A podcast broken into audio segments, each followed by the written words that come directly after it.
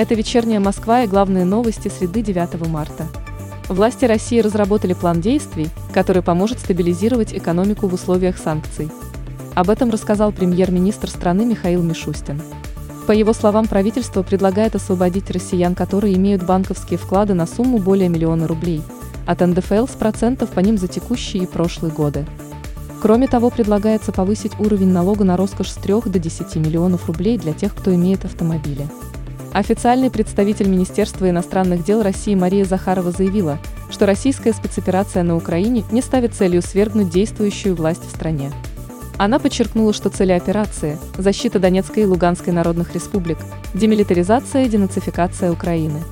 Мэр Москвы Сергей Собяни дал поручение по развитию системы социальной защиты столицы на текущий год в условиях складывающихся обстоятельств. Комплекс мер будет включать в себя создание новой системы социальной адаптации, улучшение качества жизни горожан с ограниченными возможностями здоровья, расширение доступности электронных услуг, развитие принципов адресности и другие решения.